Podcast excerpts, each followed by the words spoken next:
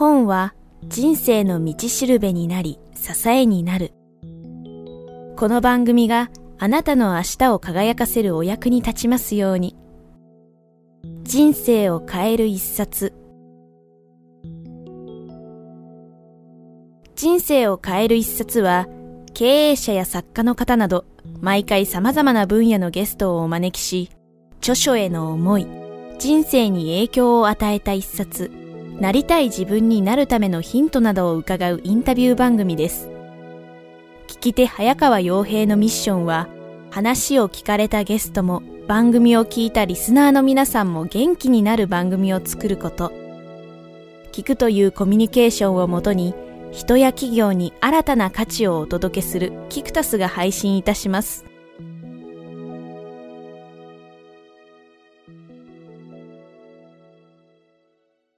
え皆さんこんにちは、えー、今日は日本文芸社から発売中の幸せの哲学存在体効果。人のためではなく自分のためにただただありがとうを集めたい、えー、著者でワタミ株式会社代表取締役会長渡辺美樹さんにお話を伺います。渡辺さんよろしくお願いします、はい、よろしくお願いします、はい。えー、もう以前から渡辺さんにはずっとお会いしたかったので今日非常に嬉しく思ってます、はい、よろしくお願いしますはい今までですね、あの、数々の本を書かれてきて、はい、まあ本書は、えー、今までビジネス上の様々な、まあ経験をもとに書かれてきた、えー、これまでの著書とは違って、そうですね。えー、渡辺さんご自身と渡美がまあ行ってきた社会貢献活動について、あの、はい、フォーカスした一冊だと思うんですけども、うん、えー、まずこの存在体効果という言葉なんですけども、あの、まあ今世の中で費用対効果とか、いろいろありますけども、存在体効果っていうところ、これは渡辺さんご自身造語なんですよね。そうですね。時間対効果、費用対効果なんてね、言葉がありますけども。僕はその人間として人間がね生まれてきたそのことに対する周りに対する影響力、はい。うん、そのどれだけその一人の人が生まれてきたそして多くの人の人生に関われるか、まあ、より良いより良い環境、まあ、より良く関われるかってことね、はい、まあ、それが僕は存在体効果であると。だからその人間が生まれてきて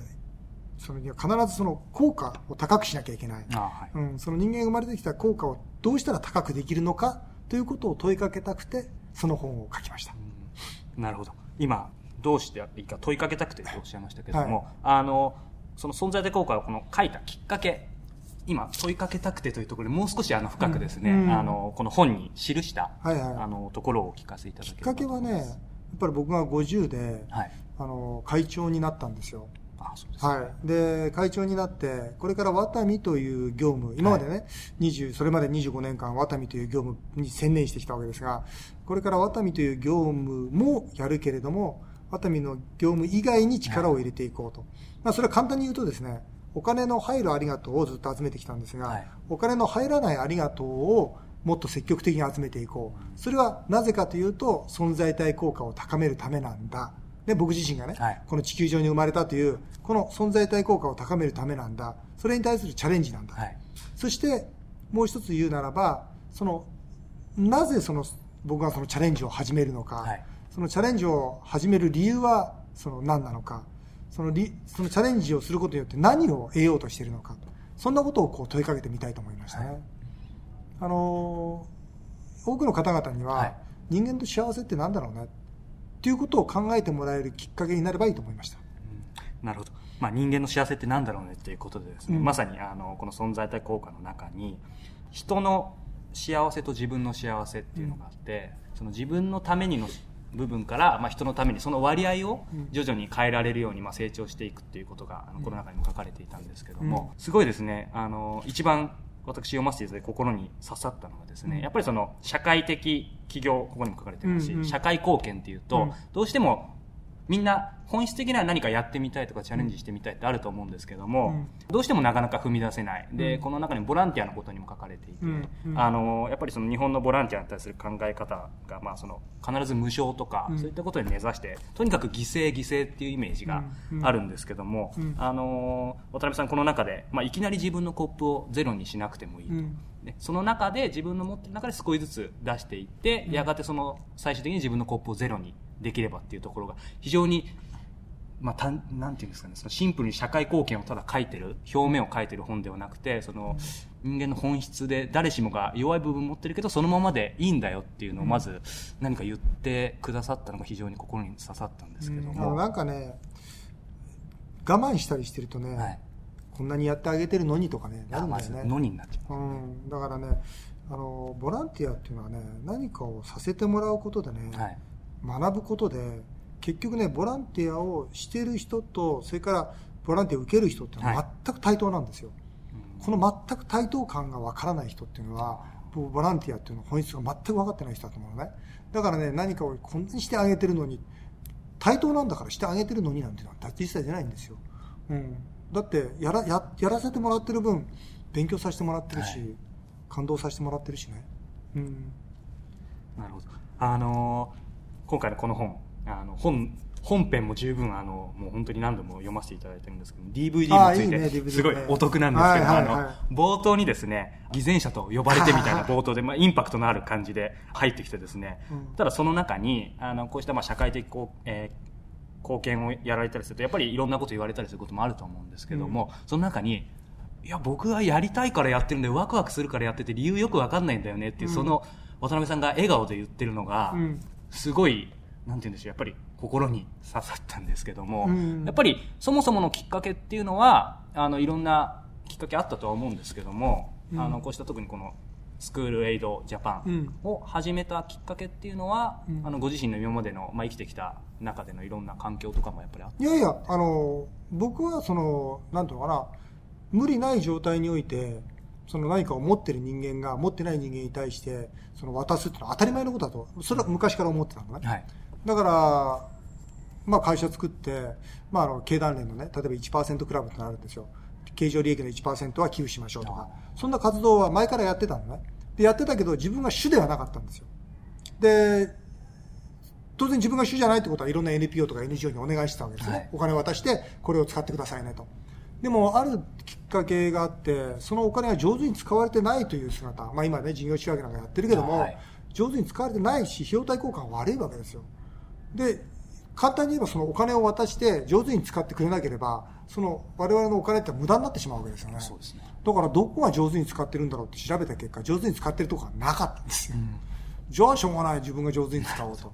いうことで始めたのがきっかけですよね。だからうちのスクレジャパンの一番の特徴っていうのは1円残らず、はい、で1円寄付していただいたら1円残らずカンボジアネパールの子供に届くっていうのがうちの仕組みなんですよ、はい、じゃあ間接費どうしてんのってのはそれは別から指定寄付もらってるだけであって。だからお金に色はないけど色があるんですよやっぱり、うん、なるほど。ありがとうございます。この本の中でですね、えー、まあ本当によ読んでると渡辺さんの声が聞こえてきそうなぐらいすごい熱い感じが出てくるんですけども、はい、この中で、えー、今日まあこの番組聞いてるリスナーに向けてですねあのぜひ皆さん読んでいただきたいと思うんですけども、うん、一番特にここを読んでほしいというか、まあ、伝えたいっていう核の部分があれば。うんとね、幸せって何っていう、そのまあ今回サブテーマ幸せの哲学ってなってるんだけど、それぞれの人の幸せってみんな違っていいんですよ。はい、それはそうでしょ？私はお金持ちになるの幸せとか、私は大きい家に住むの幸せとか、それでいいと思うんですよ。でも、幸せって何？ってちゃんと考えてもらいたいの。ね。あうん、まずそこ。を。本当にじゃあお金があれば、本当にあなた幸せなの？ね。いい車乗ったら本当に幸せなの？なんかそのせっかく生まれてきたのに、その幸せというものを履き違えて考えちゃうとその人の存在体効果ってすごい低くなっちゃうのね、うん、存在体効果を高めて僕は欲しいと思うし、はい、人間はそれぞれ生まれてきたらその存在したその効果を高めるための活動をしていくことがその人の一番幸せに近い道だと僕は思ってるわけ、うん、だから今回のこの本で僕が一番言いたかったのはあのあなたの幸せって何ですか、はい、で僕はいろんなことやってきたけど今とっても幸せなんだと。でこれからもその幸せを求めてね、はい、カンボジアとかネパールとか含めてねあの彼らと一緒にこう生活していきたいと思うし、はい、僕は今カンボジアで農業を立ち上げるという大きな夢を描いてるしだからそんな僕は幸せだけどみんなも自分の幸せ考えたら幸せになれるんじゃないかな。なんかこのね今日本もそうです先進諸国もそうだけど、はい、なんかお金があったら幸せというなんかみんなその考え違いする中で実はその一番不幸になってるのは自分自身なんじゃないかなっていうことを問いかけたかったっていうのが、まあ、今回のテーマですね。なるほど、まあ、お金が、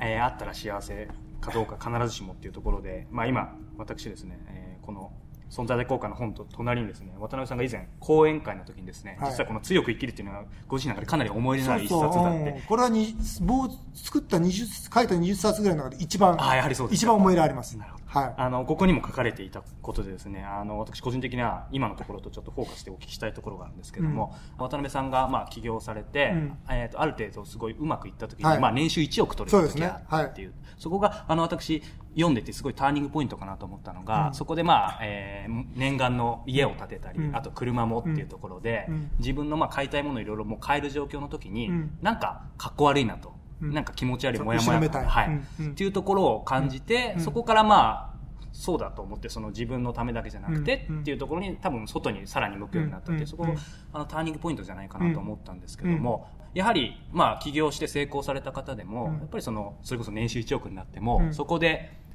まあ、落ちていくじゃないですけども、うん、そういった方々もやっぱりいると思うんですね、うん、その時に渡辺さんご自身が、まあ、落ちなかったっていうのは何かあったのかなっていうのを。あのね、はい、あの多分これを聞いてる方っていうのはあのに対して分かりやすく言うならば例えば世の中で成功している人ってどんな人っていうと簡単に言うと欲の強い人なんですよ、うん、で例えば1億手にしてダメになっていく人っていうのは実は欲が少ない人なんですよ。なるほど、うん、1億でその欲が止まっちゃう人なわけ。1億でまあいいやとだから、本当に今世の中で成功してるなと思う人は僕会うと、それこそなんていうのかな、マグマが、マグマがその人の中にあるんじゃないかぐらいのすごい欲を感じるんですよ。はい、でもその人は大きな家に住んで、例えば2号さん3号さんがいてとか、ね、車がものすごい車でとか、いう人いっぱい僕はそういう経営者知ってますよ。だから、でもそれは世の中にとってみたら成功に見えるんですよ。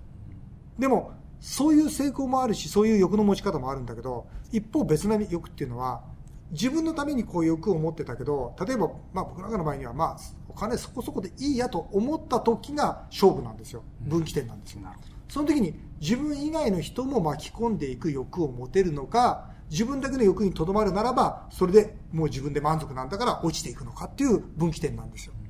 だから僕は一番素敵な生き方は、自分に対してはほどほどでいいよ。でもそれは、ね、さっきコップの話が出たけども、コップをゼロにしようなんていうのは、凡人できないんだって。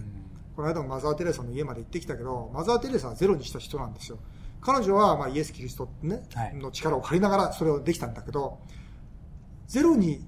できる人は、それは本当に天才的な人で、稀有な人で、我々みたいな凡人はゼロにできなかったら、それをいかに大きくしない努力をするかってことだけなんですよ。大きくしない努力をしながら、たくさんのものを手に入れれば、そこに溢れてしまうわけですよ。溢れたら自分以外の人の周りの幸せも、こう一緒に巻き込んでいくんですよ。僕はそれが、その本当の欲のね、持ち方としてあるべき形じゃないかなと思ってるんですよね。なるほど。ありがとうございます。ここまで、えー、この存在体効果についてお話伺ってきましたけども、あの、渡辺さんご自身も、もう日頃、いろいろな本を相当読まれていると思うんですけども、うん、あのリスナーみんな聞きたいと思うんですけども渡辺さんご自身の、まあ、人生を変えた一冊があればあの教えていただきたいんですけど正直言ってね本って人生変えちゃダメでしょ。ねえそりゃそうだよ。やっぱ本っていうのはきっかけにしか過ぎないからやっぱり人生変えていくっていうのはその後の行動でありね、はい、その後の自分の葛藤とか戦いなわけだよ。そうでしょ？だからあの本一冊で変わったって僕は嘘だと思うね。でも、まあ、一番なんていうのかなその影響力を受けた、影響、影響を与えられたという本に関してはもたくさん、たくさんありますよ。はい、じゃあその中で一冊って言ったらやっぱ聖書だろうね。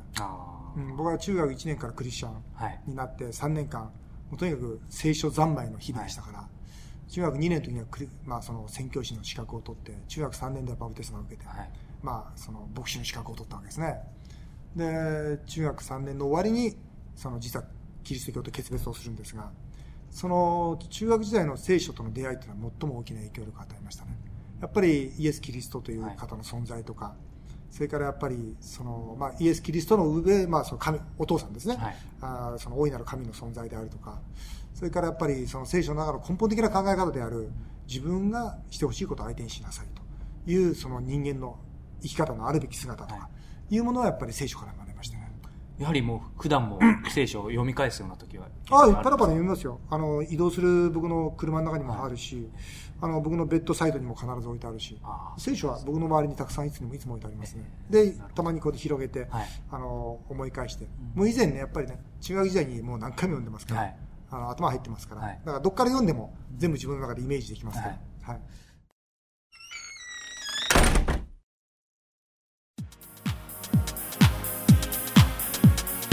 出版社著者書店員に聞く。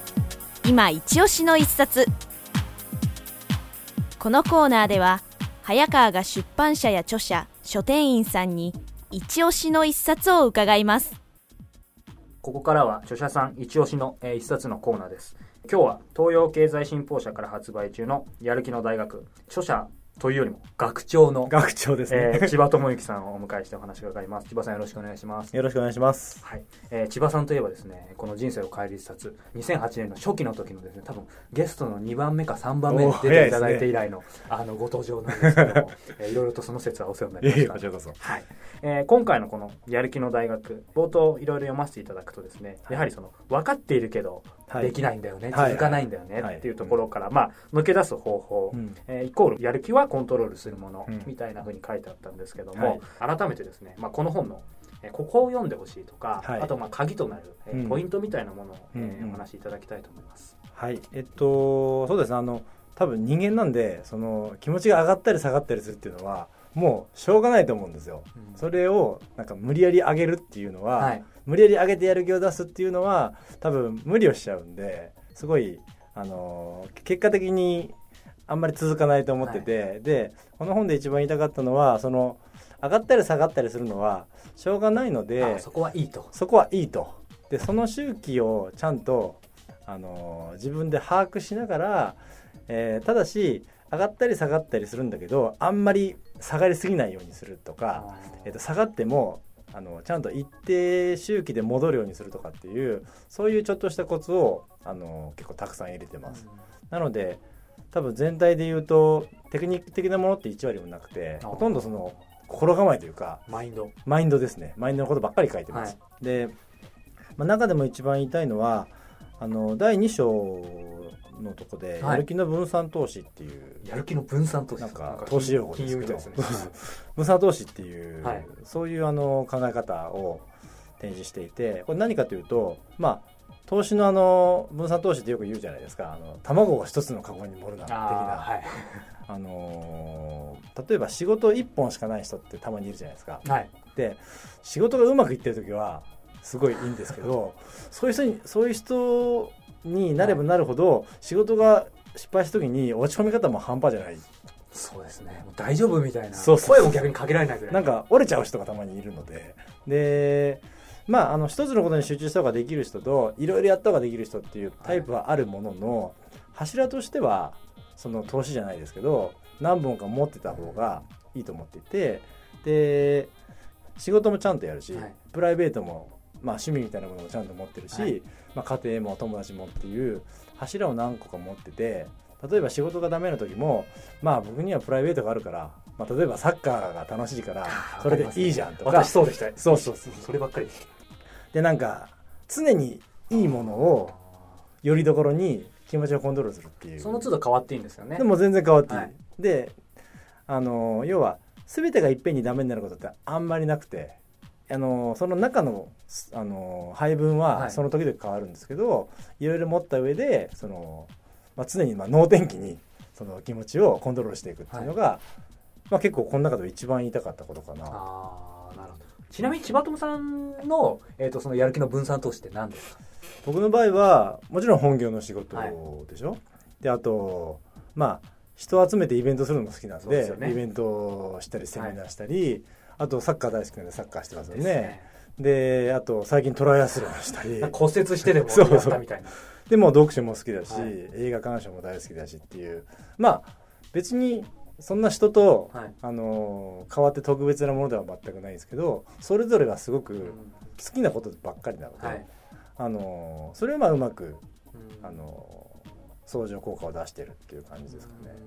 なるほど。最後になんですけども、はい、この本の具体的にまあいろんなこと書かれているその内容と、うん。うん、あとまあメッセージというか、はい。えー、一言いただければと思います。そうですねいろいろたくさん書いてるんですけど結局ですねあの何か一つやってほしいなと思っていてあの結局本読んですごくやる気になってる人は僕も含めてたくさんいるんですけど、まあ、大体23日すると戻るん ですね。で、外から見ていると、心の中ではその人は一回盛り上がって元に戻ってるかもしれないですけど外から見てるとその人は何ら何も変わってないので何か一つでもアクションに結びつくことをしてもらえればなというのが、まあ、僕も含めてのはい、あのまあ、一番言いたいことです。はい、なるほど。はいありがとうございます。えー、ぜひですね、えー、この東洋経済新報社から発売中のもうすごい、えー、ピンクと黄色の、そうですね、はい、派手な、えー、前回の出会いの大学君と同じイラストの、えー、中川皆さんがそうです、ね、描いてくださった非常に素敵な想定となっておりますので、ぜひ、えー、お読みいただければと思います。そしてですね、今日せっかく、えー、千葉友さんにいろいろお話伺ってますので、えー、はい、まだ皆さんもっとお話聞きたいという方も、えー、いらっしゃるかと思います。そこでですね、実は、えー、千葉友さんにいろいろとまだこの後お話を伺ってですね、この番組のリスナーの特典、えー、またメルマガの読者の特典としてですね、この後、ツイッターでやる気を出す。そうですね、えー、今話題の。はい。えー、千葉友さんも、えー、かなり活用されていますが、ツイッターとやる気を出すというですね、このキーワードで少しお話を伺いたいと思います。これは特典としてプレゼントしたいと思いますので、詳しくはこのポッドキャストに配信されている PDF をご覧いただければと思います。今日は東洋経済新報社から発売中の、えやる気の大学学長の、はい、えー、千葉智之さんをお迎えしてお話を伺いました千葉さんありがとうございました、はい、ありがとうございました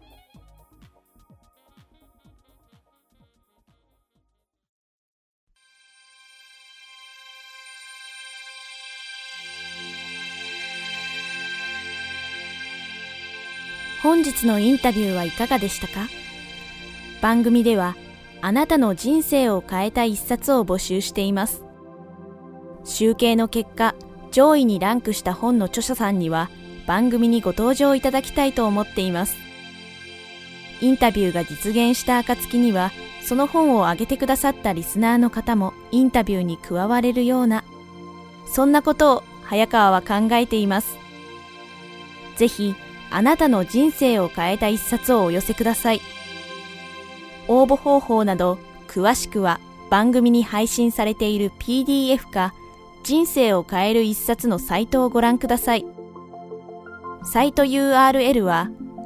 kiqtas.jp スラッシュ book キクタス .jp スラッシュブックです。本日も最後までお聞きいただき、ありがとうございました。それではまたお耳にかかりましょう。ごきげんよう。さようなら。